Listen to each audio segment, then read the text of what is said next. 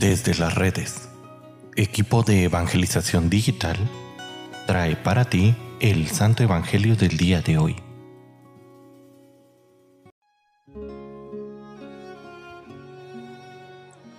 El día de hoy, miércoles primero de febrero, escuchemos con atención el Santo Evangelio según San Marcos. En aquel tiempo, fue Jesús a su tierra en compañía de sus discípulos. Cuando llegó el sábado, se puso a enseñar en la sinagoga y la multitud que lo escuchaba se preguntaba con asombro, ¿dónde aprendió este hombre tantas cosas? ¿De dónde le viene la sabiduría y ese poder de hacer milagros? ¿Que no es este el carpintero, el hijo de María, el hermano de Santiago, José, Judas y Simón? ¿No viven aquí entre nosotros sus hermanas? Y estaban desconcertados. Pero Jesús les dijo, todos honran a un profeta, menos los de su tierra, sus parientes y los de su casa. Y no pudo hacer ahí ningún milagro. Solo curó a algunos enfermos imponiéndoles las manos y estaba extrañado de la incredulidad de aquella gente.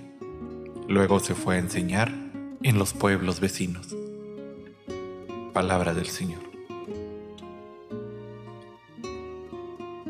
Queridísima familia, Jesús nos enseña en este pasaje lo difícil que puede llegar a ser nuestro trabajo de evangelización entre los nuestros, en nuestra casa, en nuestro centro de trabajo, incluso en nuestros barrios. Si nos ponemos en contexto de aquel tiempo, los pueblos eran pequeños. Realmente todo el mundo se conocía. La mayoría de las personas que habitaban en un pueblo eran familia. En aquel entonces pues se utilizaba mucho el decir que eran sus hermanos, sus primos, porque pues no había los conceptos que tenemos hoy de la relación parental y pues vivían los primos, los este, tíos de Jesús, los familiares directos. Y como todos, la mayoría lo conocían, realmente no creyeron en él.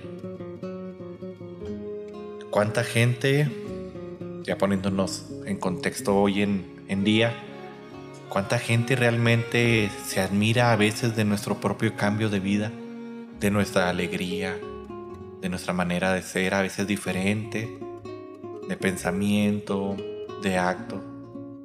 Y sin embargo, aún viendo el cambio que ha sucedido en nosotros por ese acercamiento al Evangelio, permanecen en esta falta de fe. Pero querida familia, esto, lejos de desanimarnos, debe de alentarnos pues es que finalmente es el Espíritu Santo quien hace la obra. Y a pesar de la incredulidad de la gente, debemos de ser como Jesús, continuar con esta misión evangelizadora y enseñar el camino del reino. Hermano, hermana, si te sientes desanimado porque crees que tu trabajo apostólico en tu casa con los tuyos no ha tenido el resultado que esperabas, no te desanimes. La obra no es tuya, sino del Espíritu. Tarde o temprano, verán en tu estilo de vida una invitación a vivir el reino.